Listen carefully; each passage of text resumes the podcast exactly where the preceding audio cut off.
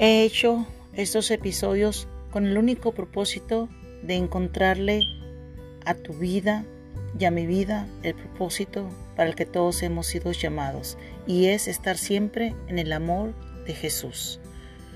Todos tenemos un propósito al cual todos hemos sido llamados, pero hay muchas cosas que se encuentran en nuestro camino que nos impiden, llámese odio, llámese rencores, llámese enfermedades.